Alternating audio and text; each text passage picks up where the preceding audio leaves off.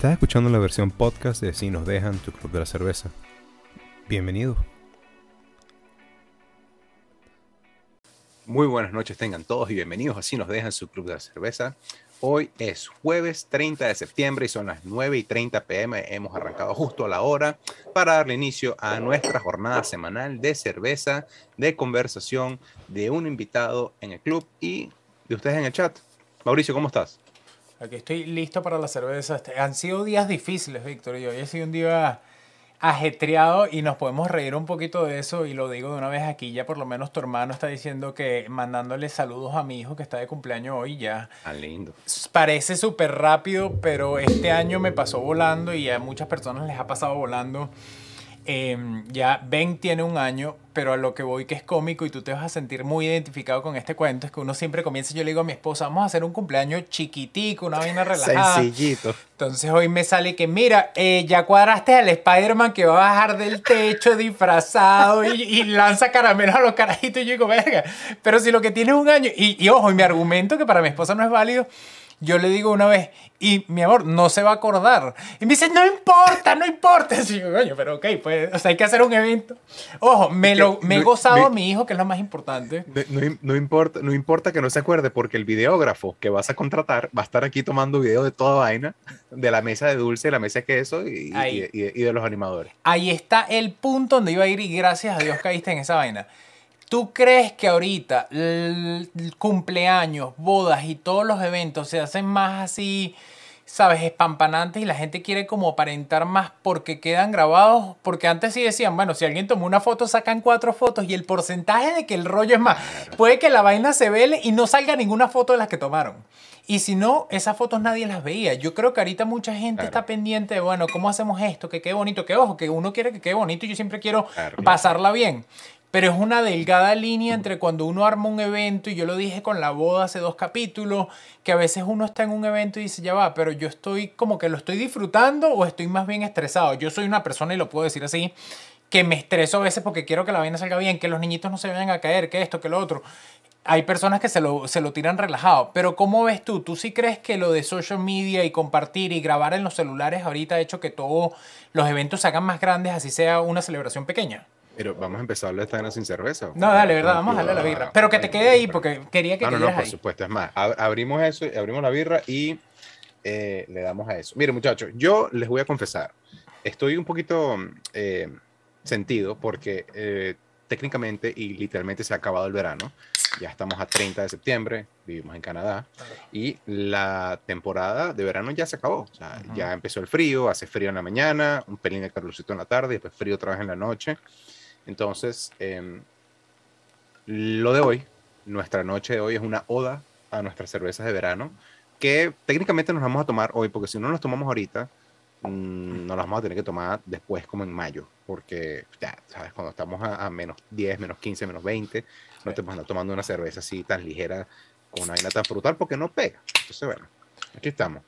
Primera cerveza de la noche, nuestra cerveza internacional es la Bud Light de mango eh, para algunas personas esto pareciera un sacrilegio. Yo no lo he probado. Para mí puede que también lo sea, pero como yo soy gordito dulcero, capaz me cae bien. Ya, ya por supuesto, yo me la serví, la probé. Y Víctor, creo que agregar ahí un poquito de lo que dices, es una cerveza ligera de 4 grados de alcohol, vale más o menos 3, 3 dólares canadienses, que a mí siempre me parece interesante saber el precio. Pero otra cosa que es importante, no únicamente no te pega por la temporada, sino a veces dejan de venderlas durante, ¿sabes? En verano. Son, son, son, son seasonal. Pues no te, tú no la consigues en invierno. O sea que si a alguien le apasiona de verdad esta cerveza de mango, que la cual está rara y quiero saber qué opinas, ya yo la probé. Eh, y la quieres tomar durante el invierno, tienes que comprar y abastecerte en tu casa, ¿no? Una caja de mango. Una caja de, llena de full de cerveza de mango. ¿Qué te, qué te pareció? A ver, Vamos a ser absolutamente sinceros, asquerosamente sinceros como me gusta a mí. Esta vaina no sabe cerveza y no sabe a mango. Sabe como a... Eh, primero que es sumamente ligera, tiene 4.0 grados de alcohol, es lo que de alcohol. Es lo que sería lo mismo que si una Polar Light para la, gente que está en Venezuela. Eh, además, tiene muchísima espuma, aun cuando no se vea tanta carbonación. Eh, y el sabor a mango, entre comillas, es ese sabor artificial de lo que quieren que sepa mango. Em, sabe como si hubiesen agarrado Regional Light o una cerveza sumamente ligera y le hubiesen echado tan de mango. Es una vaina espantosa. A mí no me gustó. ¿No te gustó?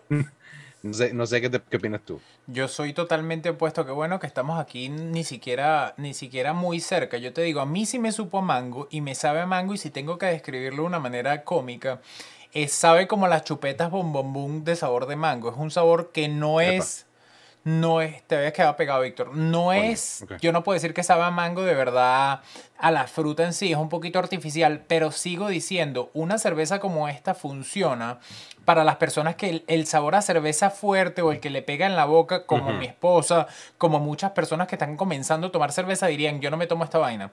Esta con hielo o sea, es más, si tú me la das con hielo, quizás te digo, ¿esta vaina tiene licor o es un refresco? Es, es, literalmente eso. O sea, sabe como a un refresco de guaraná Exacto. es una pero... Pero el sabor no está mal, no sabe cerveza. bueno, si, si, quieres tomar cerveza, no te tomes esta vaina. Si quieres tomarte un refresco em, para el calor y para probar una cosa distinta, frutal, que además tiene un pelín de alcohol, es como un seltzer. Es casi un seltzer. Sí. Es como... no sé. Si no estoy en, si estoy en las ganas de tomar una birra, no me tomo esto. Si estoy en ganas de tomar una vaina fría que sepa algo frutal, me tomo esto sin duda. O hacemos un poquito, Víctor, como que es cómico. Te voy a tirar una así más o menos como, como vendiéndote la experiencia. Si es un día así como de piscina y te comienzas con una bicha así, a mí me la venden. Porque yo digo, coño, tráeme una de esas de mango, me tomo una, me costaría tomarme más de una. O si no, bueno, yo digo, bueno, ya las demás es como con hielo, siento que me estoy tomando más bien, como dices tú, como si fuese una de estas bebidas que vienen con algún tipo de alcohol, vodka, lo que sea, y algún un sabor súper frutal. Pero esta cerveza, no sabe a cerveza como dices tú, pero no me choca el, no me choca el, el sabor. Ok, ok. Vamos, vamos de nuevo a la bombita que te tiré ahí. ¿Cómo ves tú lo de las celebraciones y por qué ha cambiado en el tiempo? Luis Eduardo dice que te va a mandar una cerveza de mamón. Coño. Yo no sé si, el mercado está preparado, pero muy pendiente. Y te viene con eh, concha, y te viene con concha. Tienes que escupir de la lata de la pepa. Mira, em, Mauricio, sin duda alguna, yo creo que hoy en día, eh, bueno, yo, yo me casé hace el 2014 ya existía Instagram, si mal no recuerdo, ya obviamente Facebook y todas las redes sociales, pero ahora es como si no, si no vive en las redes sociales, es como que el evento no sucedió. Eh, las bodas que yo he ido, eh, bueno, antes de la pandemia y todo lo demás, tenían hasta un hashtag. Entonces, hashtag, eh, te casas tú con Liliana, Mau y Lili. Entonces, hashtag Mau y Lili, y todo el mundo ponía sus fotos Mau y Lili. Y mm, entonces era como que todo para todo el mundo, desde todo ángulo, tiene que estar perfecto. Porque imagínate tú, si no tú tomas una foto, una vaina toda fea, y el hashtag Maui Lily, y sin verga, o sea, cualquier que ve la foto fuera de contexto, sobre, bajo una lupa y está buscando algo malo, y dice, esta vaina, ¿qué bolas esta mesa de queso tan fea? Cuando la foto fue a las 6 de la mañana, cuando ya todo el mundo lo había pasado por encima. Este, pero, pero sí, sí, sí creo que la presencia eh, de las redes sociales en los eventos les ponen una presión sumamente grande a los organizadores, a la persona que lo está haciendo, a la persona que lo está organizando. Yo creo que sí, sí, sí juega un rol bastante importante. Acabo, ya, ya, no te puedes salir con la tuya ni siquiera con una tortica, porque tú le picas una tortica al chamo, le tomas dos fotos y pones ahí en Instagram y ahí mismo te dice, coño, no me invitaste.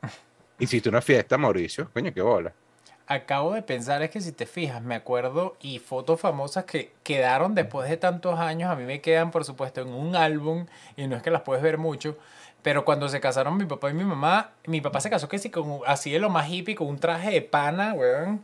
Y de un color así como marrón y el cortejo era como azul, una vaina así súper psicodélica. Menos mal, yo creo que mi papá está contento que la vaina era blanco y negro, porque hubiese sido color y dicen, coño, no joda, imagínate esa joda. sí, imagínate si hubiese, si tuviese social media en ese momento, tú dices, verga, quizás tú piénsalo, tú cambias la manera quizás de cómo vas a hacer la celebración. ¿Cuántas veces yo estoy, Liliana está tomando una foto y que mueve la escoba que se ve atrás? Entonces, marica, esos son que, que, ahorita me da risa porque yo no soy de postear mucho ni hacer mucha vaina, pero está cómico cómo ha cambiado y cómo interactuamos ahora para tomar una foto de esto, lo otro. Y yo hasta con Ben a veces le digo, coño, le vas a tomar una foto, no ves que el bicho está todo mal vestido, vamos a cambiarlo. Entonces es cómico, es cómico esa parte. Mira, me voy a poner un poquito misógino. Dale, dale. Este, pero yo creo que eso es una vaina que a las mujeres les importa muchísimo más que a las demás, que, a los hombres. O a cierto tipo de mujeres. Porque yo me doy cuenta que sí, hay una gente que, no sé, viste a, sus hijos y los pone perfectos y les toma una foto y, ¿sabes? Como que hay una competencia entre, por lo menos pasa, pasa entre las mamás, que quién hace más vainas con su hijo y quién, quién tiene el hijo que hace más cosas. Que sí, no, mi hijo hace natación, pintura, fútbol, este, hace sudoku y, y hace, y hace para, para escalada, y, ¿sabes? Y pone todas las vainas. Y entonces hay un efecto, y esto es una vaina muy, muy, muy perniciosa de las redes sociales hoy en día, que las demás mamás dicen, coño, qué bolas, yo, este, yo no, yo, no estoy haciendo todo esto para mi hijo, yo no estoy dando todo lo, todo, todo lo mejor a, a mi hijo, ¿Qué, ¿qué es esto? Estoy fallando. El mejor ejemplo, Mauricio, nació esta semana la tercera hija de Sacha Fitness. Entonces, nace la mujer, le sacan a la muchacha casi con la placenta pegada aquí, se la tira en el pecho y la cara voltea que, hola, foto de la hija perfecta. Y yo digo, coño, coño, Sasha, ¿sabes? Ni así. Entonces, ¿qué va a pensar una mujer, huevón? Que, ¿sabes? Que, que no sé, le, le, da una gripe y se toma una foto escoñetada y dice, coño, Sasha acaba de pujar a un ser humano y está perfecta y yo estoy aquí escoñetada. No sé si piensa lo mismo. Sí, bueno, pero yo creo que ella claramente está, está ¿sabes? Pero la gente no ve eso, Mauricio. no, pero está, está consciente que ella es una marca, de que te apuesto que ella dijo, coño, si me vas a tomar una foto, se tomó mil fotos. ¿Tú crees que es una foto? Todas maquilladas, su mejor ángulo. Mira cómo, mira cómo. Insisto, eso lo sabes tú y lo piensas tú que estás aquí conmigo hablando paz y tomando cerveza. Pero una persona, le pasa mucho a las mujeres, Pero, lo ven y se sienten mal. Está bien, pero mira esto que es más cómico. Dime cómo sale el esposo de Sasha Fitness en la foto, porque eso es lo cómico que yo jodo siempre. Todas las mujeres que esta foto salió buenísima y cuando veo yo atrás estoy así, marico. Entonces, todo el mundo dice, Mauricio, pero tienes los ojos cerrados y la lengua afuera. La mujer dice, pero yo salí bien. Yo salí bella. y el bebé salió bien y yo digo, ah, bueno, de pinga. Entonces yo, yo salgo de la foto tapando la escoba. Es que yo estoy tapando la escoba que hay en el comienzo. Está bien, está bien. Mira, bueno, ya. Mira, se conectó Mylin Figueroa. Bienvenida, Manny. Creo que es la primera vez que vienes al club. Eh, si no lo has hecho, suscríbete. Y nos reunimos todos los jueves. Traemos un invitado que hace algo lo suficientemente bien con su vida como para ganarse la vida haciéndolo. Nos tomamos unas birras, conversamos, preguntamos y aprendemos. Entonces, eh, no sé si tienes algo más por ahí, Mauricio. Lo único que quiero decir de la birra, peligroso al no saber tanto, fíjate, IPA, cervezas como la, que, la Guinness que nos tomamos la semana pasada, cuando me tomas una, me estoy tomando una cerveza tan frutal como esta, a mí me rueda mucho más fácil. Entonces me la empiezo a tomar como si fuese un refresquito y que bueno, me estoy tomando como una uvita. Entonces eso pasa bastante, pero creo que tiene su ocasión, sigo diciendo y defendiendo, defendiendo un poquito esta, esta birra de mentira. A mí, a mí me cuesta un poquito más quererla. Eh, Mylin, una vez más, dice muy acertadamente, cerveza sabor a mango de ser horrible. Ah, es como cuando te comes un chicle sabor a mango, que tú sabes que eso no es mango y que no sabe mango, pero bueno, te dicen que es mango. Este, y bueno, como dice Mauricio, Vamos a dejarle eso, Mauricio, tiene su momento. Eh, eh, no sé cómo lo ves tú, yo estoy listo ya para pasarle el invitado y comenzar a, una, a un temita y una tertulia interesante con él. 30 segundos antes, Mauricio. Dale. Elon Musk volvió a pasar a em, Jeff Bezos como el hombre más, em, entre ellos dos, el hombre que tiene más plata. No sé si sabías. Eh, lo vi, lo único que lamento es no estar en la lista, pero bueno, aquí estamos. no, tú estás, pero estás, para abajo, para abajo. En algún lado estoy, en algún Exacto. Tienes más plata que mucha gente y menos plata que mucha gente más, así que no te, no te sientas tan mal. no, bueno, exacto. Ese es el consuelo de todo. Nada, es de pinga. Vi por ahí una entrevista que le hicieron ahorita todo con lo que están haciendo con la conferencia de tecnologías y lo último, aunque no quiero llegar a eso ni ser temático, creo que mucho lo que tiene que ver con Elon Musk y lo que dicen que puede llegar a ser un hombre de los, o sea, el más rico ahorita, pero pasar a besos y pasar a todo el mundo por mucho tiempo y por mucho, dicen que es porque tiene un gran porcentaje de su, de su dinero invertido en criptomonedas. ¿Será verdad? ¿Será mentira? Chévere. Estos dos carajos se están peleando por llegar al espacio. sí, esa es la carrera de millonarios más... Marico, esos carajos están a esto de ser villanos de, ¿sabes? Eh, a, un, desamor de que se vuelvan unos villanos que no, quiero destruir el sol. Pero bueno, cada quien tiene sus objetivos. Exactamente. Bueno, quedó grabado. Si pasa, ya sabe. Lo dijimos aquí primero. A ver, vamos a darle curso a la parte del programa en el que tenemos a nuestro gran invitado. Se tiene que quitar el, mute porque está lo ahí. lo voy a meter aquí, aquí, en el feed con nosotros. A ver. Ya está con y nosotros. Lo traemos. Eh, señores, el doctor Luis, eh, arroba Luis arroba doctor Luis Bariátrica en Instagram. Es nuestro invitado de la noche. Eh, yo me encontré con el doctor Luis porque eh, él sigue a la doctora Leisa, que es nuestra sexóloga de cabecera de aquí del club. Y lo vi una vez conversando e interactuando con ella y empecé a seguirlo y empecé a ver lo que hacía, cómo lo hacía, su presencia en las redes sociales, me llamó muchísimo la atención y eh, una vez le escribí le dije, vamos a vernos porque yo quiero conversar contigo, tomarnos unas birras. Así que el señor gratamente aceptó y estamos encantados de tenerlo esta noche. Entonces, doctor Luis, bienvenido al estrellato.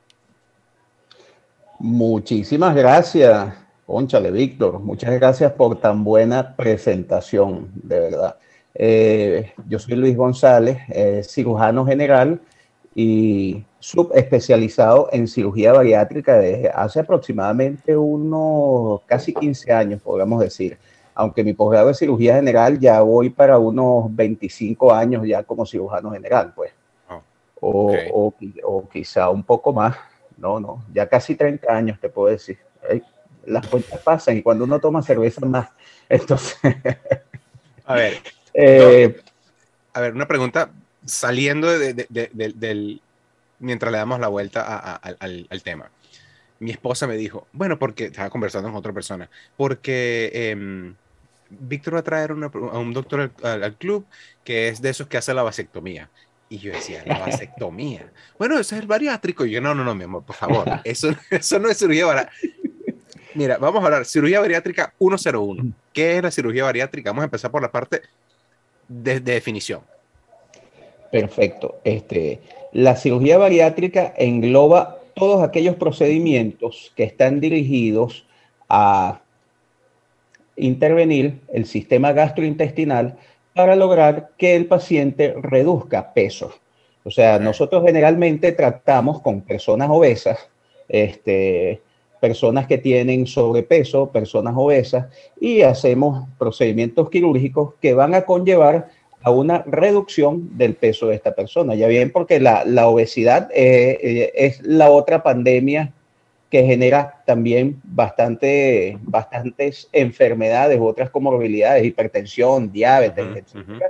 Y bueno, y, si bien estamos en época de pandemia ahorita, pero esta no podemos olvidar que, la obesidad como enfermedad principal va a acabar con la vida de muchas personas también. Yo creo, creo que ah, justamente lo de pandemia iba súper relacionado. Voy a lanzarlo aquí. Creo que es importante decir dónde está ahorita, doctor Luis. Perfecto. Yo tengo ya bastante tiempo trabajando en una. Yo vivo en Caracas. Eh, mi domicilio profesional es en la clínica CCCT en la, en la ciudad de Caracas, en, el, en un centro comercial de Caracas muy famoso que es el CCCT. Allí se hizo una clínica que tiene más de 20 años de fundada que es una clínica eh, que la gente piensa que es ambulatorio, pero no lo es. Es una clínica que tenemos banco de sangre, tenemos terapia intensiva, hospitalización, servicios de emergencia, eh, tomografía, o sea, es, algo que está bien montado, pues, una clínica. Y, no solo eso, sino que tiene una serie de médicos, oye, tiene una cantidad de médicos que son muy, muy buenos, muy buenos en sus especialidades. O sea, tenemos traumatólogos, eh, urólogos, internistas, gastroenterólogos, tenemos todas las especialidades. Esa clínica puede que haya empezado como una, una clínica donde se hacía mucha cirugía plástica, pues, que es un tema que también podemos tocar, porque yo tengo años trabajando con un gran cirujano plástico y, y, es una clínica que empezó como plástica, pero que eh, ahorita lo que menos se hace ahí es plástica, eran traumatólogos, cirujanos, todo, y se hacen procedimientos excelentes allí y con muy buenos resultados voy un poquito y me parece interesante y nunca lo había pensado. Siempre cuando uno va a una clínica, uno piensa, yo lo que veo y siento que muchas personas siguen a los doctores, como tú me estás diciendo ahorita, si los doctores son buenos, tienen experiencia ellos tienen su clínica, claro, uno también tiene que decir, bueno, en caso si es una operación, digamos, de cierto tipo, uno quiere saber que ellos tienen terapia intensiva, que tienen cómo cuidarme si algo va mal en la operación, o si algo o si algo pasa está bien, pero igual tengo que quedarme más tiempo, me puedo quedar porque me acuerdo en ciertas operaciones en Caracas que decían, bueno, la operamos, pero no se puede quedar aquí o no tenemos dónde tenerla en la noche, entonces tenía que ir otras operaciones digamos más ambulatorias o rápidas. Pero en este caso, el CCT es un centro comercial súper reconocido en Caracas para los que no están en Caracas Y bueno, y los doctores, como dices, como estás diciendo aquí, tienen mucha experiencia y llevan mucho tiempo haciendo esto. Pregunta interesante y lo ato lo que dijiste de la pandemia. Yo veo que muchas personas en la pandemia, sobre todo encerrado en la casa, una de las cosas con lo que uno más combate es no engordar. Sí. Hay personas que lo han tomado súper bien y más bien ha sido un reto de perder peso, de ponerse en la mejor condición física. Tengo un poquito más de, tiempo, el tiempo que antes me daba ir al trabajo y volver, ahora lo dedico y hago deporte o puedo comer más sano. Pero yo soy una persona que a mí me gusta comer. Entonces se me hace difícil como no llego y de, ah, déjame agarrar en el gavetín algo y comerme algo tarde a las 12 o después del programa. Entonces creo que la cirugía que haces, que haces tú, que hace usted es muy importante y es interesante que nos hable cómo llevan eso y cómo es ese proceso.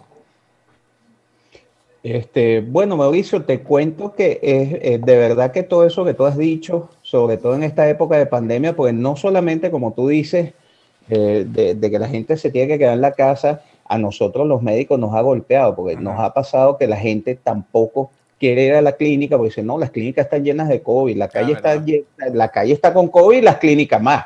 Pero, pero mira, es cierto, no, no, no es fácil. Y, la, y de verdad que tenemos muchos casos de gente que, oye, que se, se ha echado unos cuantos kilos durante la pandemia. De verdad que sí, porque te trastoca toda la rutina tu rutina de ejercicios, tu rutina de gimnasio, eh, gente, gente que era activa, su trabajo se dirigía al trabajo, entonces ya eso le, le cambiaba las cosas y, y, y, ha sido un problema. De verdad que dentro de esto, de esto de la pandemia eso ha sido un problema, pero nosotros tenemos también la modalidad de por lo menos una previa cita online con el paciente, donde el paciente te plantea, mira, estoy pesando tanto, estoy pesa esto, mido tanto, califico no califico para una cirugía bariátrica, usted cree que lo mío es de un nutricionista, es ya para una cirugía, o gente que llega porque quiere hacerse una, cree que con una lipo, una lipoescultura, una liposucción, va a resolver una, un problema. Dije, coño, peso 100 kilos, no jodas, sáqueme 30 kilos de, de, de grasa para quedar empezando 70 al mes. No, eso no es así, pues. La, me, la, grasa me la saca de los rollos de los lados, me lo pone, me hacen unos cuadritos. Me la pone aquí en el culo y me la pone. Mira, una pregunta. Eh, hablamos de la elegibilidad para, para hacerse la cirugía bariátrica. Ahí voy yo con mi, con mi, con mi anécdota. Eh, mi familia, mi mamá, mi papá, nosotros, coño, yo, yo estamos, estamos gorditos, estamos gorditos este, y nos gusta comer, nos gusta comer bien. Eh, y me acuerdo que yo una vez llevé a mi mamá hace, esto tiene que haber sido hace por lo menos 15 años, tal vez más, probable que sea más, a una cirugía bariátrica y el tipo nos dijo, mira, para ser elegible tienes que tener, y el tipo no, el doctor, no, tienes que tener 40 kilos de sobrepeso.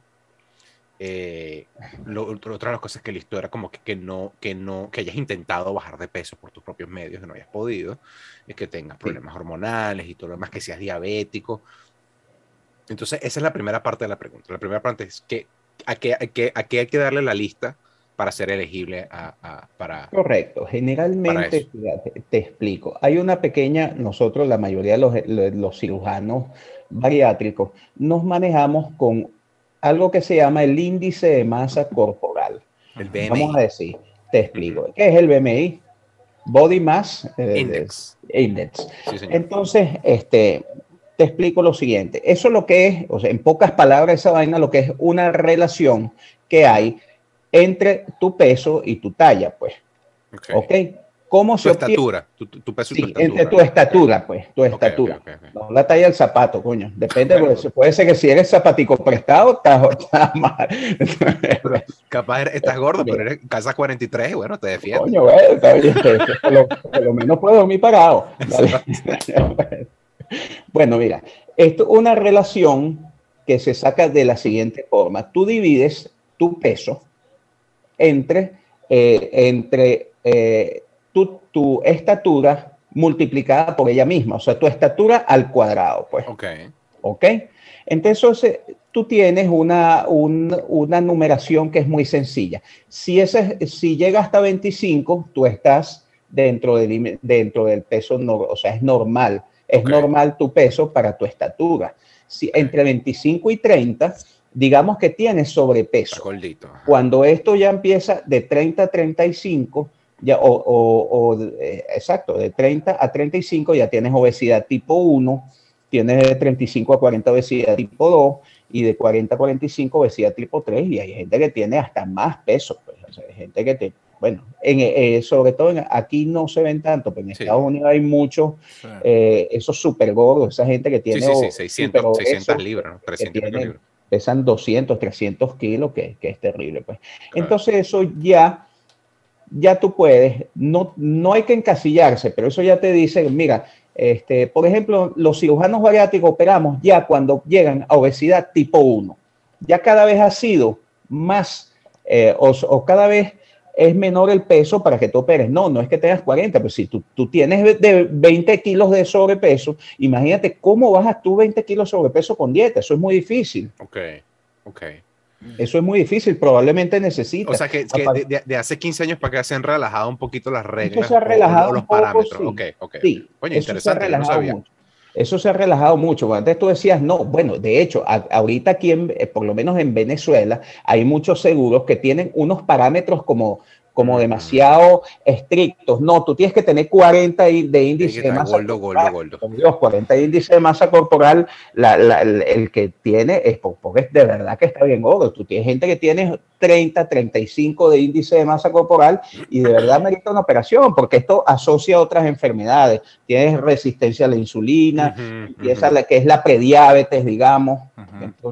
Oye, eh, de verdad que es, mm, eso ha cambiado. Eso ha cambiado. Pregunta, pregunta y doctor, lo que está hablando justamente, que es, el lado jocoso y me da risa, si llega alguien y el seguro dice, no, tienen que ser 45 kilos de más y él tiene nada más 35, usted no puede, no puede darle un, rep, un récipe que le dice, aquí queda un Arturo, tú comes los próximos 10 días, Arturo, seguido, puro pollo frito y vente ese lunes que te tiramos ese examen para qué pasa. ¿Te lo vas con Coca-Cola? Exacto. No, tú, aquí para el, tú aquí realmente para la gente del seguro lo que tratas es de ayudar a la persona buscándole todas las otras comorbilidades que tiene. Mira, generalmente arma como el caso. Sí, uno arma el caso ayudándolos para ellos. Este, que, que tienes, oye, mira, tiene, tiene resistencia a la insulina, ya tiene un síndrome, meta, está empezando a desarrollar un síndrome metabólico y, bueno, empieza. Tiroides, todo, le tiras todo ahí. Mira, por aquí Tamaris pregunta que si la obesidad es hereditaria o puede existir mamá y papá gorditos e hijo delgado. el, Mira, el, doctor no secuestró el programa. eso, yo, iba con eso, quería hacer un inciso, pero a mí a veces me cuesta un poquito cortar el, flujo del programa y meter una pregunta, pero está buena la pregunta. No, pero versión, porque la tengo obesidad, el chat aquí al lado y lo estoy viendo. está buena, está buena. La, obesidad es hereditaria o puede existir mamá y papá gorditos e hijo delgado. No, eso, eso que que pregunta Tamari, o lo que ella dice, mira, eso es cierto. En general, hay un componente hereditario en la obesidad. Eso está, eso está totalmente ya estudiado y eso está descrito y eso es así. Si pudiera haber un, si pudiera haber un, un, un hijo que, hijo de padres obesos, y que el hijo salga delgado. Pero es, de repente es, un hijo que, bueno, que tú lo puedes, que tú pensando, oye, somos gorditos, vamos a cuidar, le cuidaron la alimentación, este, lo inscribieron en, en, actividades deportivas y eso, eso, eso. O sea, mamá y papá se dan cuenta de lo que fallaron y tratan de evitar. Y pues, eso puede ser, eso es correcto, pero generalmente Tamaris Jaime tiene razón. Este, hay, hay un componente, hay un componente hereditario en la obesidad. Ok. Eso es correcto. Otra pregunta que se respondió sola, disculpa Mauricio que te interrumpa. El seguro la cubre. El seguro cubre la, cirugía bariátrica para ciertos casos. Yo creo que en, por lo menos en Estados Unidos, que, que gente que, que, tiende a estar un poco más adelantado en otros países, eh, sí lo cubre porque acuérdate tú que este, el seguro que va a hacer, coño, mientras tú le generes menos gasto, va a ser mucho mejor. Yo prefiero pagarte a ti, este, Víctor, una operación de, para cirugía de la obesidad, a que tú después me vengas, que coño, que me, vas a desarrollar una hipertensión, un infarto, una, te va a dar un accidente cerebrovascular que va a generar más gasto al seguro. Y, y esos son los... Están las rodillas, los tobillos, todo, todo eso genera. la, obesidad genera una serie de, genera una serie de comorbilidades u otras enfermedades asociadas que no solamente esos.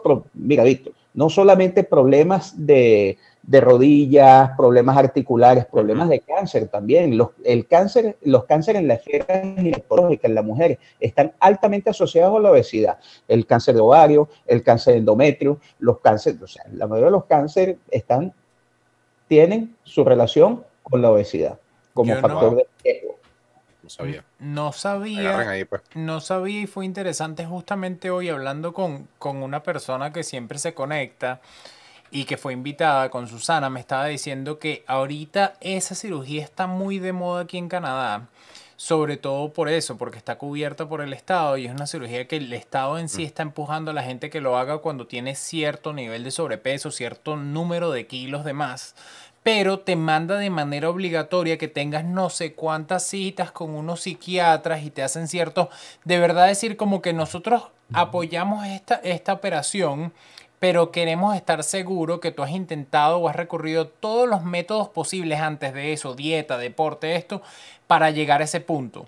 Pero parece que aquí mucha gente se lo está haciendo y siendo una medicina que es pública y que nosotros la pagamos a través de los impuestos, es interesante que en Canadá lo estén haciendo. Yo no tenía ni idea, yo pensaría que esa uno lo tendría que pagar. No sé si, si Víctor sabía eso. Yo no sabía, de hecho, no lo, no lo veía como un problema en Canadá porque las comparaciones siempre son ingratas, pero entre Estados Unidos y Canadá, todo el mundo piensa que son iguales, pero son en, en, el, en, en la profundidad son, son, realmente diferentes, ¿no? Porque, por ejemplo, no hay, tanto, no hay tanto gordo. Tú sales para la calle aquí y yo más bien me siento mal porque yo a la gente, coño, un tipo que tú sabes que está entrado en años, 55 años, tú lo ves ahí flaco haciendo ejercicio y yo no estoy, y que hoy y todo gordo. Este, y, y, de verdad, son muy pocas las personas que tú ves que están gordos, gordos, gordos, que tienen que agarrar el carrito ese. Eh, eh, eh, o que los ves en el carrito andando, en verdad son muy pocas, pero me parece que tiene sentido que el gobierno o que el Estado cubra esa, esa, esa operación, esa cirugía bariátrica, porque una vez que le, le, le, le, atacas eso, después de hacerlos pasar por esa serie de, de, de, mm, estudios o de, o citas eh, psicológicas y psiquiátricas, se va a ahorrar problemas en el futuro. De hecho, y una vez más, me disculpa que te pregunte esto, pero cuando nosotros fuimos a, yo fui con mi mamá, cuando digo nosotros, mi mamá y yo fuimos a, averiguar lo de la, cirugía bariátrica, el tipo le dijo, mira, esto te va a curar de todo. Tú tienes una, una, una, patología en la rodilla, te va a curar esa vaina. Tú tienes resistencia a la insulina, te va a curar esa vaina. O sea, básicamente, córtate esta parte. Se, se le desconectó el doctor. Coño, se fue la. Yo te respondo eso si Se fue la luz. Ok, dale, Mauricio, googlea ahí cómo es la vaina. Mira. Tú, vas, tú, vas a quedar de lado también porque él se fue. Qué vaina. Pero vamos a pasarnos para tú y yo y, y hablamos con la gente del chat. Pero échate para tu lado derecho un poquito, pues. Ahí estás mejor. Un poquito más si puedes. El Inlander se conectó a mandarle besos al doctor el doctor se fue. Se fue la luz. Yo creo que por eso fue que se fue. Hola, el link se la, no se Coño, ¿se fue la luz? ¿En serio? Bueno, está diciendo ahí. Será verdad, qué cagada. Parte, parte que queríamos hablar y siempre es una algo que puede pasar donde uno esté conectado una vez y es cómico. No Hola. Volví, pero estoy sin luz. Volví, pero estoy sin luz. ¿Y cómo volvió? Como, como un fantasma. ¿Te conectó desde el teléfono? Estoy conectado porque yo tengo un iPod de, de Digital. Entonces, estoy conectado, pero sin luz en mi casa. Me pude conectar otra vez sin el. pero, este tipo es un campeón, vale. Ok. Eh, entiendo, ya va, ya va. Lo que podemos hacer es estilo película de terror. Como Mira, me vas a ver. Así, así. Ahora sí, se van a asustar. Parece que nosotros le hemos dicho mil veces en este programa, pero el venezolano es una persona de recursos. Dice, me va la luz, no importa, yo resuelvo aquí, pongo mi luz y contamos una historia de terror, una historia de los gordos. Mira, tú quieres que te diga una vaina, tú sabes que es arrecho que se me vaya la luz cuando estoy esperando un gordito. Ahí eso tremendo tema, pregúntame. Una, una, una, amiga mía de aquí de Canadá, su esposo, eh, su esposo no, su papá es un, un, doctor súper conocido y todo lo demás. Y yo he visto fotos de ese señor, bueno, fotos y videos, operando con dos pasantes así, alumbrando con solar y lo dicho echando Alumbrado, eso es cierto. Tranquilo, brother, como si estuviese cambiando una bujía en una, en, una noche aquí en, su casa. He dicho ahí, con dos caras ahí alumbrando con los celulares y el bicho echando cuchillos. No, ¿y esto qué pasó? No, sencillito, como dice aquí Tamari. No, una, una, Le saqué la, la, la apéndice un carajo ahí que, que le, da una, le da una peritonitis y había que pasarle, lo pasamos y cuchillo con él. Verga, bro, ¿qué, qué nivel. Tú sabes lo más, lo más triste es que no veo cómo servirme la cerveza ahora. Estoy aquí a oscuro y tengo la. Prende la, prende, la- prende la linterna del celular, Doc. Ya, ya voy a aprenderla. voy a Importante es no le echemos en la computadora porque ahí sí se cae el Ah, programa. bueno, ahí, sí- ahí sí no hay, ahí sí Mira, no hay luz tú que valga. Tú, sa- tú sabes que me da tristeza, Víctor y Mauricio. Por, ahí- por ahí, por, ahí, por ahí perdí en el chat eh, eh, que, que estaba leyéndolo. Bueno, por ahí, fíjate tú, apareció por allí una, una chica que fue instrumentista mía que está en Ecuador. Eileen, Ella, ella por aquí. Y está una paciente mía muy querida por allí, que se llama Maylin también. Entonces, ah, Maylin, yo, yo pensé que Maylin Claro. era, coño, excelente, vale. Bienvenida, Eileen. entonces, bueno, ahí Maylin. está, tengo gente conocida aquí que me está siguiendo. Fíjate tu tú. barra, muy bien. Claro, me traje barra. Doctor, hagamos algo aquí importante, importante porque yo me acabé mi cerveza de mango, Sí. que ahí Gamaliel arriba lo puso entre, entre comillitas, así solo para fastidiar. eh, no, yo, que está yo te bueno. puse, yo te puse que te, que te compres la cerveza de mamón, única en Venezuela. Esa vaina y, y la, y la click de Polar, que eso no sirve para nada, bueno. Bueno, Tú sabes que escuché a unas personas hablando de eso, pero no sé cómo es. Sería, Eh, ya, pero lo vale. que, lo que quiero decir aquí sería, bueno, sírvase la cerveza, nosotros vamos a abrir la segunda y yo quiero agarrar otras preguntitas aquí rápidas que son, que las tengo anotadas porque creo que son interesantes. Y, Ajá. y las podemos sacar rápido esas, pero Mira. vamos con la cerveza primero, Víctor, pues ya yo me Sí. acabé la mía. Julio está un poquito celoso y dice, doctor, aquí también estoy yo. Uy, Saluda a Julio ahí, vale. Muchachos. Julio, pues, coño, pero que diga el apellido. A ver cuál de los novios míos es el que Julio Herrera. Este dicho, el Uy. doctor lo- lo- los opera, los pone bonitos y después los deja. Después lo suelto. Claro, que sean felices por ahí. Salgan Mira. a su vida. Eh, Gamaliel, te pido disculpas por adelantado. Si la cerveza de mango te causó, se- te causó escosor, esta cerveza puede que lo haga peor. Eh, esta es una cerveza de nuestra cervecería local Kensington. Es eh, una cerveza que es de patilla y de flor de cayena. Este, vamos a ver qué pasa. Y como yo les expliqué en el, en el inicio del programa, este es nuestro programa, es una oda al verano. Ya. Ah, sí, pensé que te habías quedado pegado, ya me asustaba. Te iba a poner a que te conectaras como el, como el doctor con la luz así pegándote la la- cara. Yo quiero que hay cositas que digo, ahorita hablamos sino un pelín más de la cerveza y, y la tocamos porque no hemos tocado nada. Bueno, la cerveza, si no, vamos a terminar eso. La cerveza tiene, es igual súper ligera como la anterior, 4.5 grados de alcohol, la anterior es Ujú. 4, ya yo la probé. Quiero saber un poquito eh, tu opinión. Eh, las dos cervezas que tomamos el día de hoy son hechas en Canadá. Y esta se llama Kensington, que a mí me gusta porque Kensington es una zona súper bohemia, digamos parecida a los que viven en Venezuela. A mí me recuerda un poquito lo que era como el Latillo, es una zona donde los, todas las personas que no viven en Toronto, cuando llegan a Toronto les gusta ir a ese sitio porque es de... Hay mucha arte, hay muchas tienditas pequeñas que hacen como artesanía. A mí me gusta bastante, en un momento hasta vendí algunas cosas que traje de Venezuela ahí. Y, y a la gente le gusta como que sientes que si eres local vas para allá y les gusta ese sitio. No sé qué opinas de la cerveza. Quisiera saber sobre todo, Víctor, ¿qué te parece el, el tono frutal entre Ah, este y el otro? A mí esta me, me fascinó. Yo no sé si es porque esta tiene toda la nota de que es como que una cervecería eh, craft, que es como una cervecería como, como, em, como hecha eh, de- en, en- en batch pequeño, pero que tenga ese sabor a patilla que de verdad sabe a patilla, que tenga ese sabor a cayena que de verdad sepa cayena, que sepa cerveza también, me parece fundamental. la diferencia entre una y otra es astronómica. Esta me encantó. Esta es como si te estuvieses tomando un té frío que sabe a cerveza. Un té frío de cayena que sabe a cerveza, que además tiene un toque de patilla. Me encanta la patilla. Eh, de verdad que si pudiese tomarme dos de estas en vez de haberme tomado la, la de mango, me hubiese tomado estas bichas. De- está genial. O sea, le recomiendo a cualquier persona, cualquier persona que la haya visto por ahí, que se la compre, que se la tomen un día medio calentico para que la disfrute. Mi, desde mi punto de vista, un poco más amarga, lo cual lo hace saber un poquito más a cerveza. La anterior era muy eso, eso, dulzona.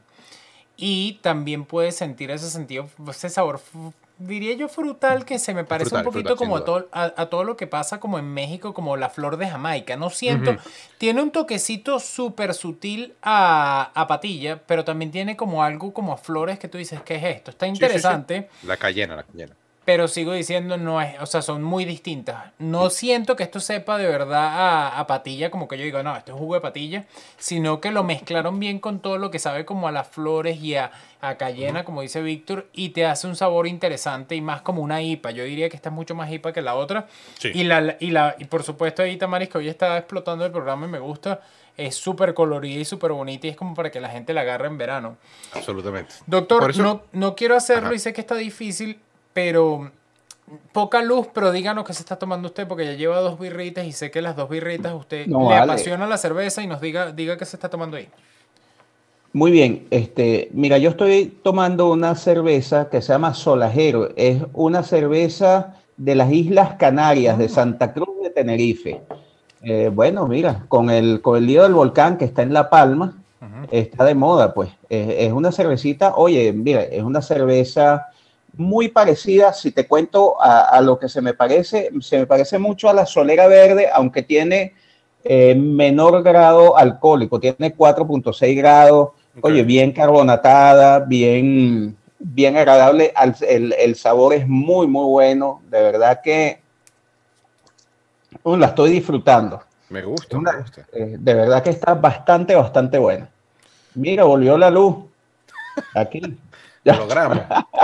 Me, Oye, gracias por su, gracias por sus buenos deseos, ¿viste? Era solamente mientras nos servíamos la birra.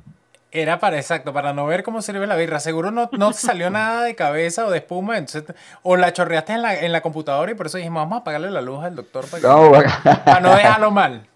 Tú Aquí- dijiste qué, qué espectáculo. Totalmente, Aquí, totalmente. aquí voy, doctor. Preguntas básicas que tengo yo de esta operación y quisiera saber, y, y espero que los que están conectados en el chat, si tienen preguntas, las lancen o nos sigan diciendo.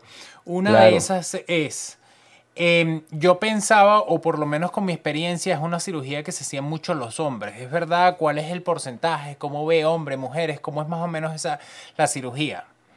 ¿Qué tanto, qué tanto se las hacen Eh, hombres? ¿Qué tanto se Bueno, las mira, mujeres? general, yo, yo, yo he visto, yo creo que actualmente la proporción más o menos estuve leyendo, aquí en Venezuela creo que son más mujeres las que se la están haciendo. Yo no sé por qué estoy viendo que eh, la mujer aquí en el país se preocupa más por su salud que el hombre, empezando. Eso es una, eso es una realidad. Y este, eh, acuérdate que antes las mujeres acudían, habíamos conversado anteriormente, querían ir al cirujano plástico porque quieren que, que, le resuelvan un problema de sobrepeso y ya los cirujanos plásticos han tomado que no, pues, no han, han tomado por ley que ya yo no puedo estar eh, intentando hacer una liposucción a, a alguien que pesa 100 kilos.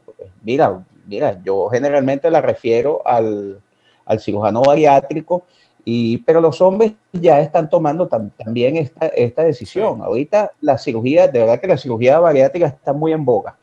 Está muy en boga, está, es una cosa que está muy, de, de verdad que, que es algo, y es, y es salud. Y eso es algo que va a incidir en la salud de, de todos. Pues. Ujú. se, se- se quedó, se quedó eso pendiente de, de gente que se fuera la luz. Este, eso que nos prometió el doctor a mi mamá y a mí e- es, cierto, o sea, te cura de verdad la diabetes, te cura, bueno, obviamente te ahorra los problemas eh, de artrosis y de, y de las coyunturas y de, y de los ligamentos, porque cuando baja el peso, baja el- Claro. el estrés sobre esas partes, entonces eso tiene todo el sentido del mundo, pero, pero esos problemas que son inherentes del cuerpo, eh, de, de inestabilidades hormonales y todo lo demás, eso de verdad, cuando acabas con la Sí. obesidad, ac- Definitivamente mejora, eh, Víctor, pero no es que acabas con la obesidad, tú estás ayudando a esta persona a estar, porque eh, la obesidad como enfermedad o sea, es como cuando tú fumas. Ujú. O sea, tú tienes 20 años que no fumas, no, tú eres un fumador que tienes 20 años sin fumar. O sea, siempre tienes. Claro, tienes tendencia a ser, a ser obeso, a ser obeso si no te cuidas, pues. Eh, estas operaciones no es que son operaciones milagrosas, Víctor. Estas son operaciones que son, eh, que, que es una herramienta que uno le está dando al paciente para que, para que él salga del problema. El paciente, si va a hacer lo mismo que estaba haciendo antes, seguir comiendo como quiere seguir comiendo, con un nivel alto de calorías, no quiere hacer ejercicio, no va a mejorar, no va a mejorar. Pues de ahí la alta tasa de fracaso en, e, bueno, digamos no alta tasa, uno puede tomar que hay más o menos un 20%, 20 de pacientes que tienen reganancia de peso porque no se cuidan. Doctor, eso, está, eso, está, bien, bien pesado. Y aquí, no, y aquí va, y va relacionado con eso porque sé, en medio he escuchado muchos casos de esto y he estado involucrado en casos como estos. Doctor, rapidito aquí para preguntar, ahorita, hace muchos años yo siento que quizás las personas no se hacían esta operación porque era una operación, como comentamos antes, súper invasiva, era, la recuperación era súper difícil. ¿Cómo ahorita rapidito nos puede decir cómo es la operación y cómo es la recuperación? Mira, los, avances en tecnología endoscópica, digamos en la paroscopia, han ayudado a que esta operación sea, mira, es como, no es como una, operarte un apéndice, pero es una operación que se hace primero con gente que, ya tenemos cierta experiencia. Eh, son operaciones de, muy, eh, de mucha seguridad con un instrumental, se hace por la paroscopia, o sea, no vas a tener una, una incisión muy grande, sino que se, son varios orificios en tu cuerpo con lo que llaman unos portales. Allí se, eh, se va a introducir una cámara y se van a hacer a través de, uno, de unos instrumentos altamente especializados que brindan mucha seguridad, que no, que no se van a abrir con, con engrapado con unas grapas de titanio que, que tienen mucha seguridad y, oye, de verdad que definitivamente esto cambió. Desde hace unos, un tiempo para acá, antes se hacía abierto, era manual, con sus suturas manuales, ah. eso cambió totalmente. El paciente se puede ir, hay pacientes que se van al día siguiente a una operación de esta. Eso cambió muchísimo. Eso es bárbaro. De verdad que es bárbaro. Los avances son buenísimos y el paciente, si sigue las indicaciones, mira, el son pacientes con una baja tasa de complicaciones eh, excelente, de verdad que sí. vamos a echar dos pasos para atrás, porque yo quiero hablar de em, ese, ese 20% que conversamos antes de, de gente que hace, tiene reganancia de peso. Yo conozco gente cercana y otras que no están cercanas que estaban gordos, gordos, gordos a reventar, se engraparon o se operaron el estómago. Correcto. Y volvieron a estar gordos otra vez. Y, y, conozco gente que estaba gordo, gordo, gordo, se, se operaron el estómago y quedaron flacos para siempre. Entonces, la diferencia cuál es? O sea, que si tú, si tú te, y, esta viene una, una, pregunta cargada, te, te operas el estómago y cambias tu vida y te das cuenta de lo bueno que es y te das cuenta de todo lo chévere que la estás pasando y entiendes que fue lo que te llegó a estar así de gordo y no lo vuelves a hacer. O la segunda es te engrapa el estómago, bajas ese poco de kilos y dices, bueno, ¿sabes cómo es la Ya, coño, estoy aquí, perdí 20 kilos, entonces, coño, me puedo relajar un pelo y ese un pelo se convierte en dos años de gordura y vuelves a estar gordo otra vez. ¿Puedes volver a engraparte o puedes volver a operarte el estómago después de que te lo operaste? Sí, ya te voy a explicar. Vamos, vamos a dos porque están dos preguntas. sí, sí, sí. me disculpa que te tiré un muchacho. No, no, pero está bien. Me parece excelente esa pregunta. Porque lo, lo, primero es que ahora, fíjate tú, ya uno no trabaja solo, Víctor. Uno, uno forma parte de un equipo donde trata de incluir un endocrinólogo, un médico internista, un cardiólogo, un psiquiatra. O sea, ya yo me busco los médicos que están a mi alrededor y los uno al equipo, porque ¿qué es lo que pasa? Muchas veces este problema eh, eh, muchas veces la obesidad es mental. Muchas veces la obesidad es mental. O sea, tú, tú hiciste, o sea, de, de, qué te vale operarte si tú vas a ir porque te estabas con problemas, pero tú quieres seguir comiendo, te quieres ir para la parrilla, metete los cinco chorizos, los, los cuatro kilos de yuca, el, eh, la parrilla, todo. No, tienes, tienes, que, tienes que cambiar de vida. Y, y en esto entra en esto entra el, el, eh, el, componente del equipo, ahí entra el psiquiatra, el psicólogo, el nutricionista, explica el paciente, y, generalmente es el paciente. Tú sabes cuál es el, tú a veces, tú, tienes idea cuál es el paciente que te va a fracasar en esto. Se van a perder esos reales. Tú dices, ya tú sabes, el paciente que aquí... y dice, no, aquí se perdieron esos reales. Eso es así. ¿Cómo? Eh, doctor por favor, para fastidiarlo en esto solo, ¿usted cómo determina eso? De una vez cuando llegan y le dicen, ¿qué quieres que sea tu primera comida después de la operación? Tráeme una arepa con nata, por favor. Dice, no, esto perdió la operación directo, directo, arepa con nata después de la pérdida. La, enfermera así con un juguito de lechosa, que no, no, mira, no. me falta una. No, no, me falta la reina pepilla. la que es pulpo. Arepa de pulpo con huevo corné.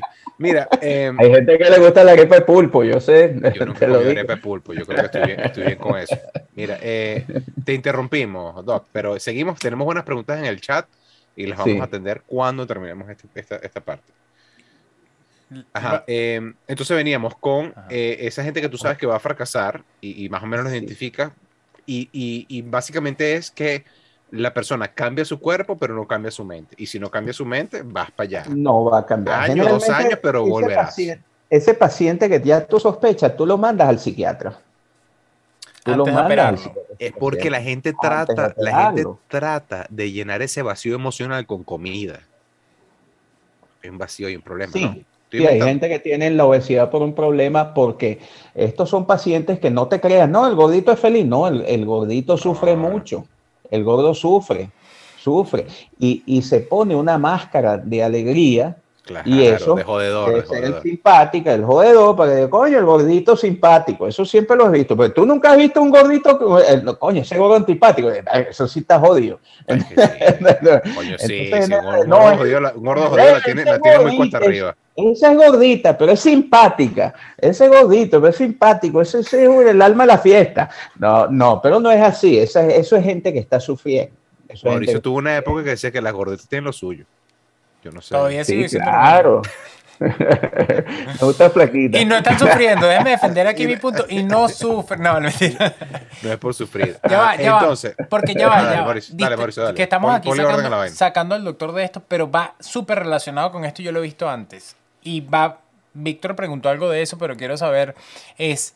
En verdad, lo que hablamos de, bueno, lo mandas, si crees que va a perder la operación, lo mandamos primero para un psicólogo o revisar que quizás lo que él necesita es cambiar unos hábitos, la manera de comer, deporte, esto, lo otro, la manera de decir, ¿sabes qué? Así yo me haga esta operación no va a ser milagrosa, yo voy a tener que comer más sano, cambiar, tener una vida menos sedentaria. Es verdad, y yo quiero saberlo porque me da demasiada intriga con la operación del estómago, que perder la operación hay gente que dice, es que si yo como en unas porciones más grandes, el estómago como que se me estira y vuelve al tamaño que tenía antes.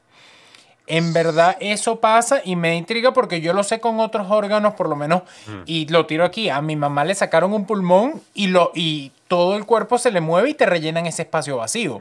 Se me da intriga si de verdad, si te reducen el tamaño de tu estómago para tú sentirte full más rápido, genera nada más eso de que tienes menos espacio y comes menos y se puede estirar o es mentira. Yo quiero Yo- saber yo por creo que qué. siempre se estira, ¿no? Porque Sí, el, ya, ya, ya. eh, Doc, de- de- eso déjame es responder cierto. con toda mi ignorancia. Ujú. ok. que se estira, que es una, que, que- que, bueno, no depende de la cirugía, ¿no? Pero que es una vaina radical, te lo ponen chiquitico, chiquitico, y, y- y tú vas comiendo que sí, porque, porque lo que yo tengo de experiencia es que un amigo mío que era gordo, gordo, gordo, se comía que sí, media compota y vomitaba porque no le cabía.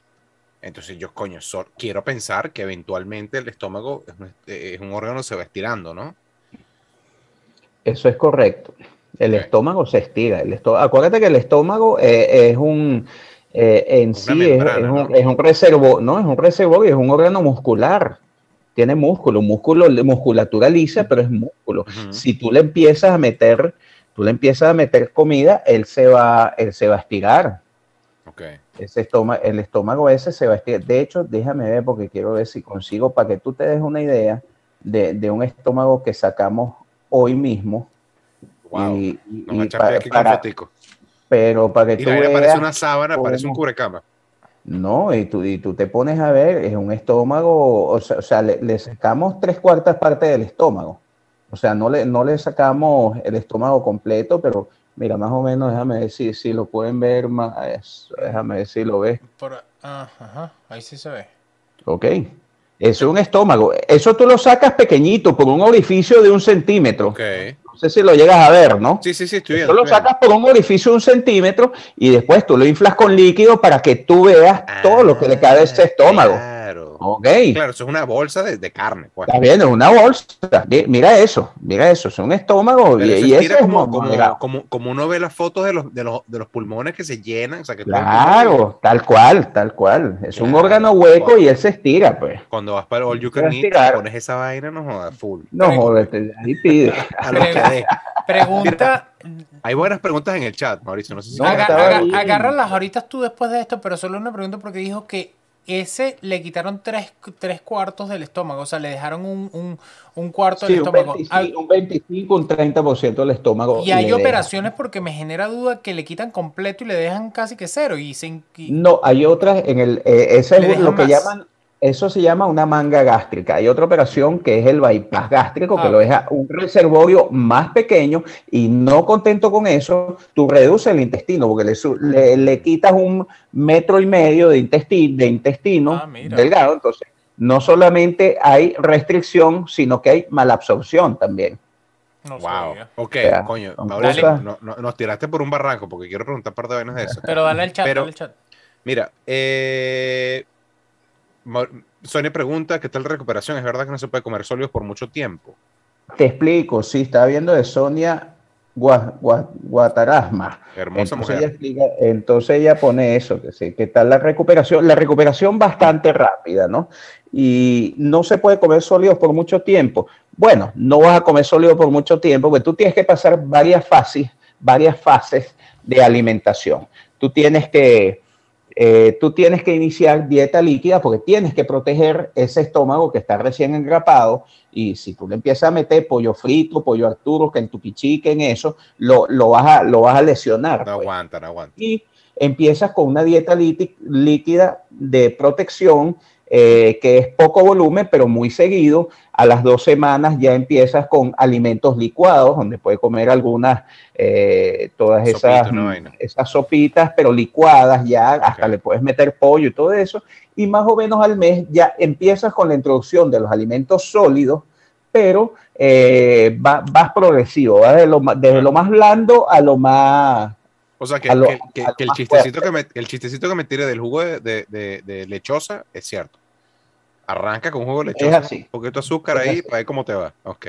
Empiezo, yo empiezo con agüita y Gatorade, por ejemplo. Ah, los primeros tú, o sea, días dieta y- líquida es literalmente agua y ya, pues ni siquiera es una No, pero tú, empiezas, tú empiezas, tú empiezas a consumir. No, pero fíjate tú, es, ahí, a eso es lo otro que te voy a ir, que el segmento de estómago, en este caso, esta foto que viste, que quitas, eh, tú eliminas, eh, para que tú veas que la cuestión no es solamente una restricción, sino que el, y para que se quiten de la mente que, que el, que el estómago, el intestino, eso, es, eso es un órgano para él, el- no. Es un órgano también endocrino que produce hormonas, que hace todo. por ahí va mi Entonces, pregunta.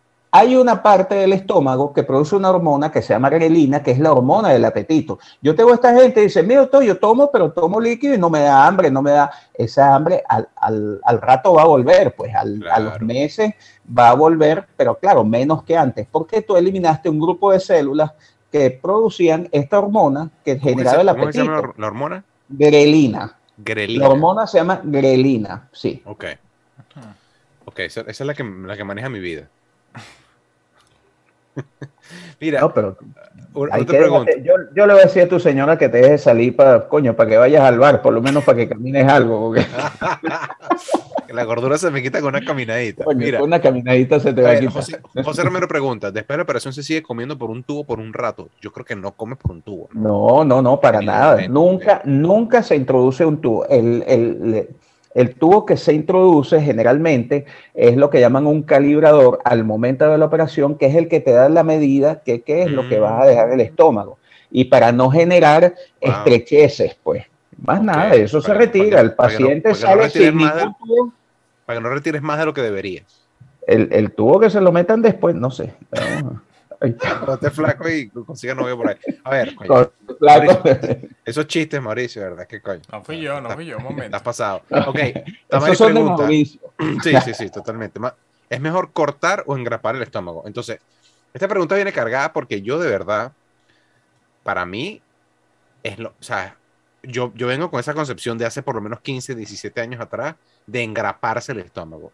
Eh, y tú me acabas de enseñar un- una, una foto de un estómago que sacaste. Entonces, Es que se saca, se corta y se quita. Esta corta. operación, fíjate, generalmente las, las dos operaciones más en boga ahorita en cirugía bariátrica son la manga gástrica, que, que se llama manga porque te deja el estómago como un tubito, pues. como una... Tú quitas aproxim- aproximadamente un, un, un 70% del estómago. Déjame porque- ver si consigo. Porque el estómago, el estómago si, si, si yo recuerdo, eh, tiene una entrada, tiene la salida, y es como, una, como una bota de, de, de, de, de torero. Ve a ver si puedes ver esto. Entonces le cortas, le cortas la Sí. curva.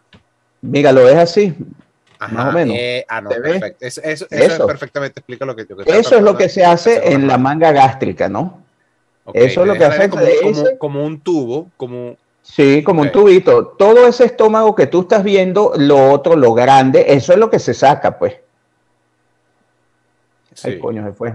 Pero más o No, menos. no, no, está bien, que- está bien, perfecto. Para que Primero, te des que- una idea.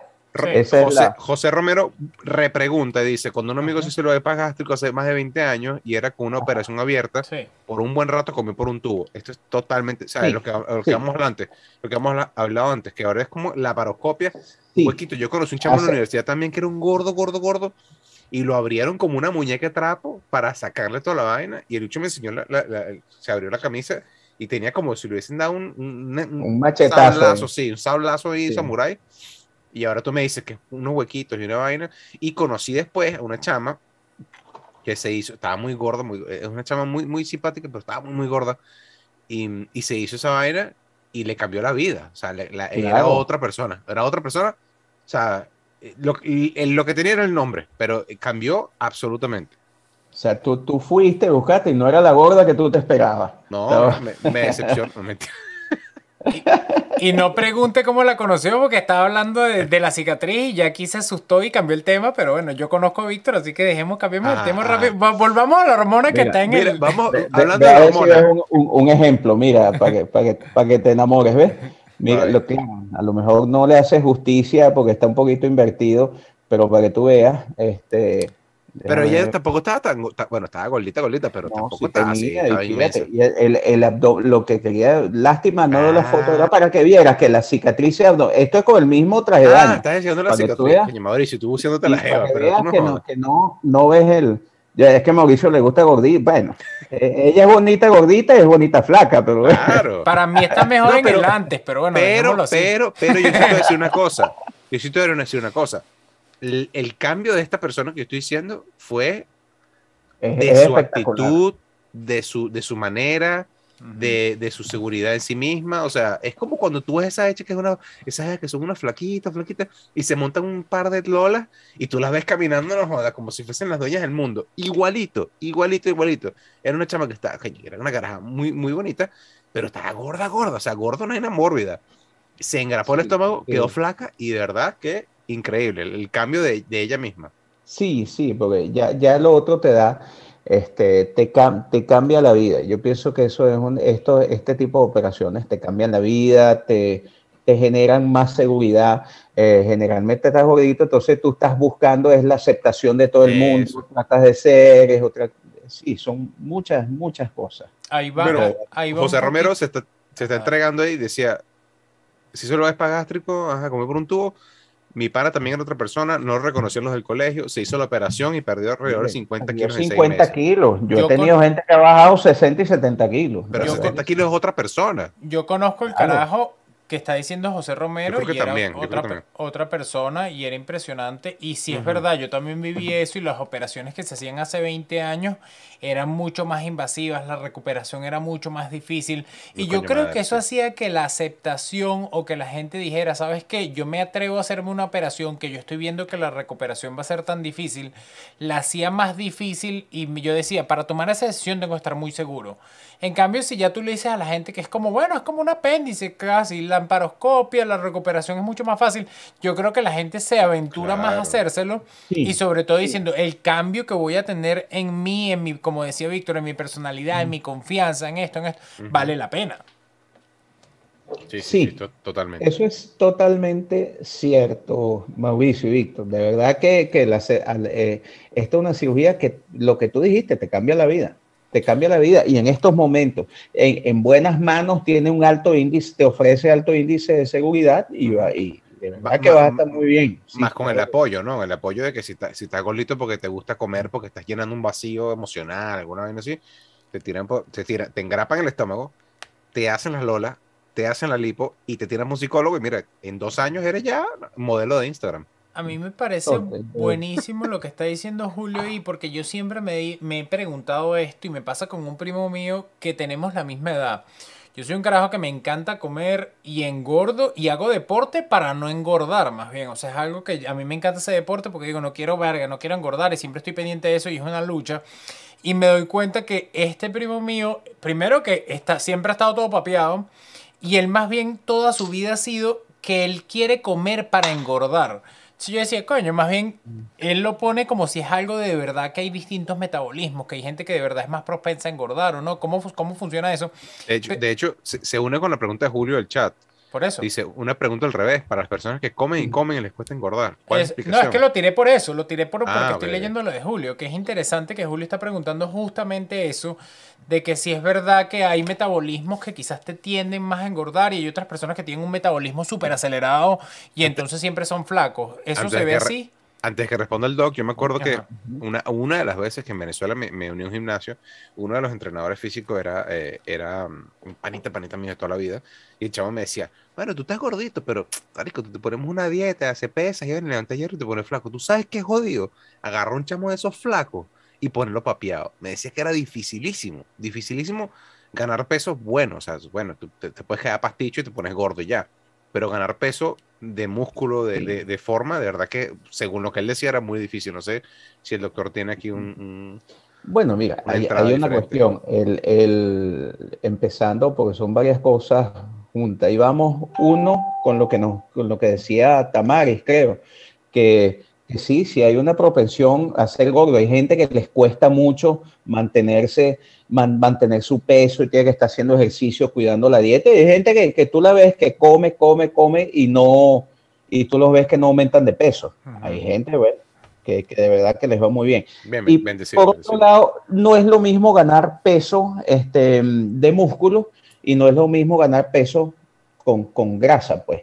Aparte que el ejercicio el, el, trabajo, el trabajo muscular cuando tú haces ejercicio, no solamente que caminaste, sino que, bueno, mira, levantó unas pesitas, eso también consume más, más calorías y te, y te lleva a, o sea, que, a que ganes peso, pero de masa muscular, pues, claro. que es otra cosa. No es fácil.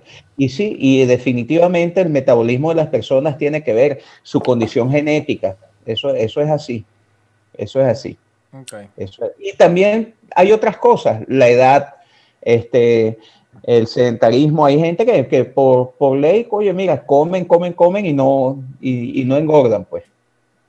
Eso es cierto. Eso es okay. uno de los misterios que, de, que, del universo. Ok, aprovechen. Si están, si están, si están flacos y comen burda, bueno, no, no me pasa. Yo me, yo me defiendo diciendo que soy de huesos pesados. Sí, está bien.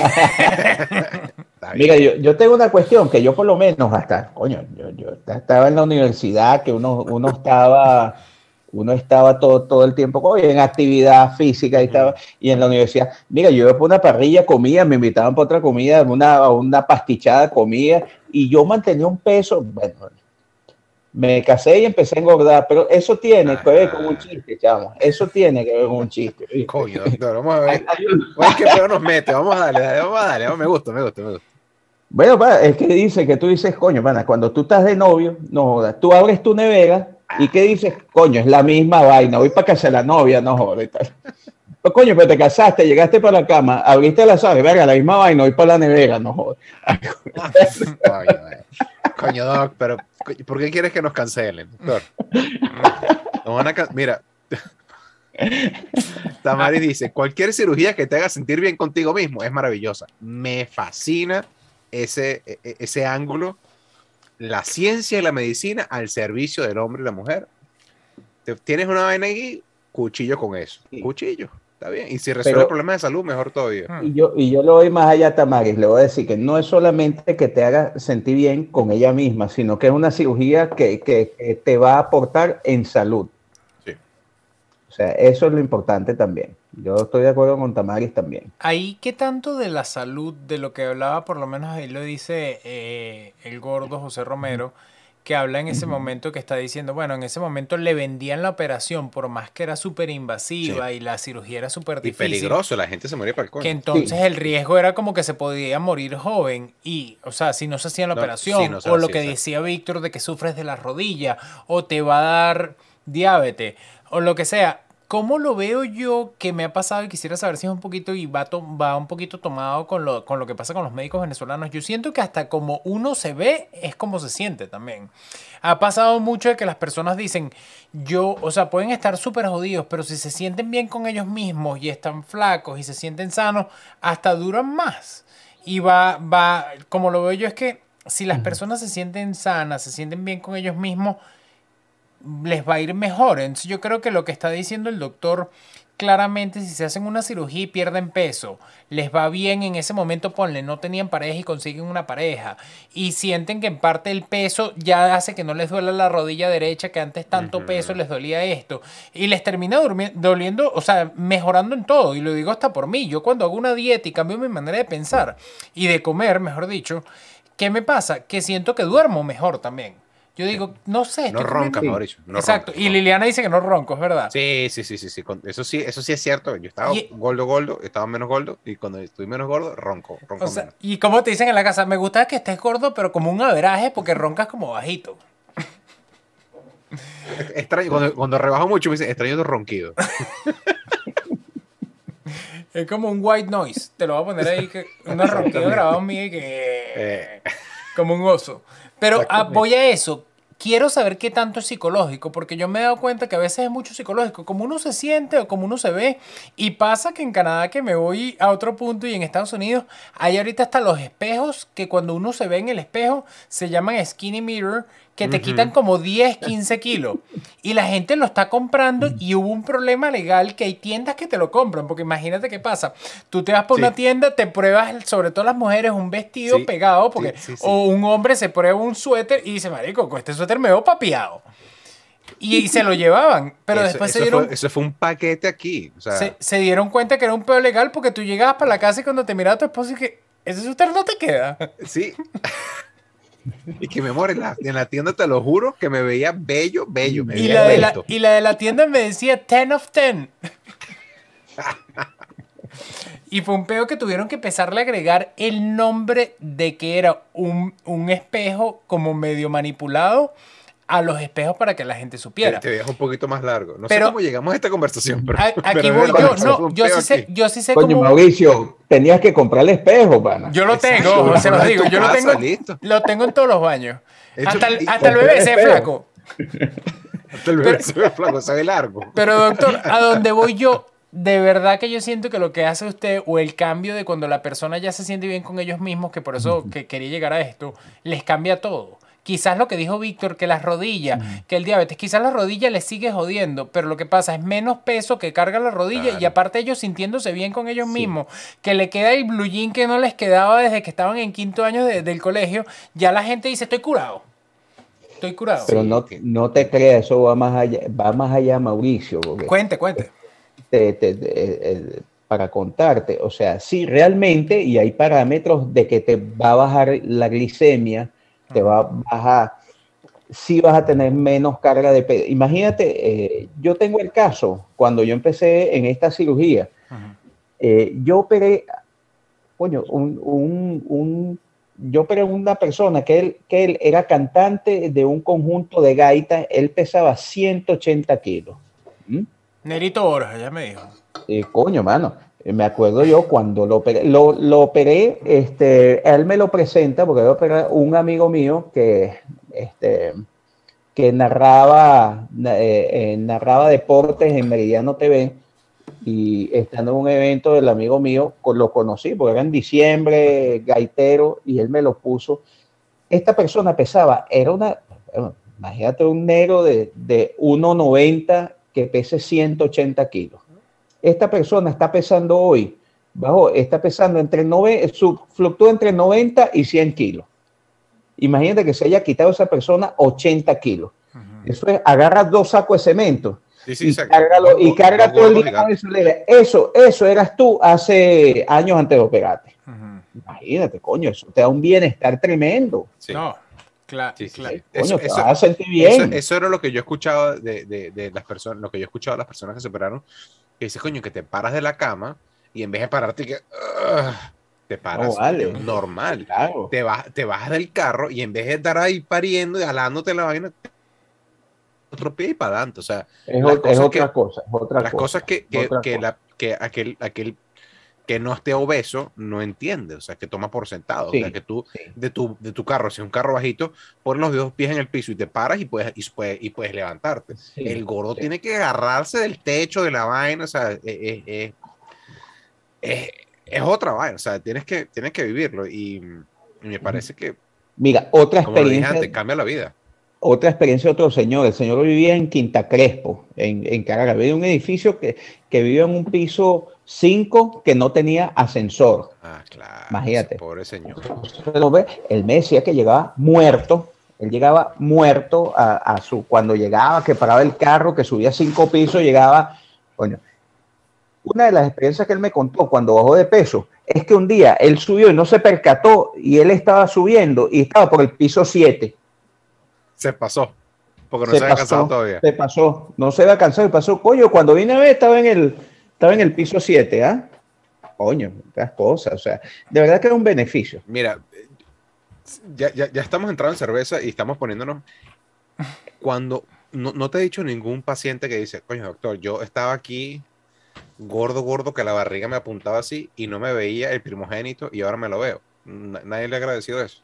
Sí, de verdad que sí. Eso ha pasado, aunque tú no lo creas. ¿Y tú sabes cómo llama uno eso? Claro, te, te creo. Esa barriga era lo que uno llama árbol de cementerio. Dándole sombra al muerto. Claro, porque imagínate la- esa barriga que son como unos chichones para adelante. No, no te ves, no te ves el cara Mauricio. Orinaban de oído. Donde caiga, donde caiga. Exacto, bueno, tú tienes que ir más o menos guiándote Por por, eso. por- por la parte acuática. Eso la- está bueno, la- orinar por, La, orinar por la- oído. la- la vaina está cayendo en el piso. Exacto. Coño, imagínate, y, y como estás gordo no te puedes agachar a limpiar. No te puedes ver, güey. ese peo. Joder, Qué lo loco, brother. Qué Es- loco. Es así, es así. Mira, em, ¿Sabes eso? Que te ve- Venga, por fin te veo la cara. al- coño, amigo. Mira, muchachos, yo, yo me he quedado sin cerveza. Yo no sé cómo están ustedes. Yo también estoy listo después de. de Cerveza este no rindieron. De Está- este programita bueno, estaba es que buena, te fuiste muy no- veraniego, te fuiste muy veraniego. Sí, sí, había, había, había unos que poner una balanza, pero es que me quedan esas dos birras ahí veraniegas, había que, que No, había que, había que matarlas antes de que empiece el frío, tienes razón. Doc, eh, yo creo que llegado el momento de ponerle tempranamente el tapón al programa. Yo creo que usualmente nos tardamos un ratico más, pero nos, hemos, nos hemos quedado sin cerveza. Sin embargo, nos queda una parte más que la vamos a hacer por Instagram Live. Eh, por ahora, vamos a darle finalidad a esta parte. Eh, los dejo para que se despidan, Mauricio y, y Doctor Luis. Aquí voy Eh, yo, doctor, primero y después lo dejo a usted para, para, Gracias. que, para que te cierre con eso. Lo, que, lo único que quiero es agradecerlo, como siempre me gusta a mí, todos los jueves me sacaron de mi rutina, probé dos cervezas nuevas, raras hoy, frutales, pero la verdad igual me las disfruté y lo que más disfruté fue la conversa y aprender cosas nuevas y tener la oportunidad de tocarle y, y decir, ¿sabes qué? Déjame preguntarle a un experto ciertos temitas que no estoy seguro si son verdad o que los he escuchado por ahí o que no sé, no sé si de verdad esto existe o no existe. Entonces ha sido buenísimo tener un experto, así que se lo agradecemos que está con nosotros en el club y me disfruté muchísimo la conversación. Bueno, oye, yo, este, lo primero, Mauricio y Víctor, darle las gracias por la invitación, de verdad, excelente. Los felicito por su iniciativa. Eh, esto es importante porque hay, hay una cosa, me decía un maestro mío, lo había comentado anteriormente, que eh, eso de divertirse y comunicar y dar aspectos nuevos para que la gente se entere de otras cosas es algo magnífico para mí, ¿no? Eh, apagón incluido, muchas gracias por la invitación y de verdad que lo disfruté, lo disfruté tremendamente, de verdad que sí. Excelente, muchas gracias y los felicito. güey. No, nos alegra muchísimo. Si nos dejan pudo, hasta con una falla de luz, una cosa que no hay manera que, que nos detengan. La hemos pasado genial eh, la noche de hoy. Dos cervezas frutales para despedir el verano. Yo la he pasado excelente. He- hemos aprendido con conocimiento, con chiste, con la gente del chat que pregunta las cosas que hay que preguntar. Muchísimas gracias por habernos acompañado. Si están por primera vez con nosotros, sería genial que se suscribieran al canal, nos ayuda muchísimo a crecerlo y a seguir haciendo lo que hacemos, que lo hacemos con muchísima mística, muchísimas ganas. Y nos vemos el jueves que viene. Traemos otro invitado para hablar de su profesión, arte u oficio, pasarla bien, probarse veces nuevas y conversar. Muchachos, chao. Chao. Cuídense.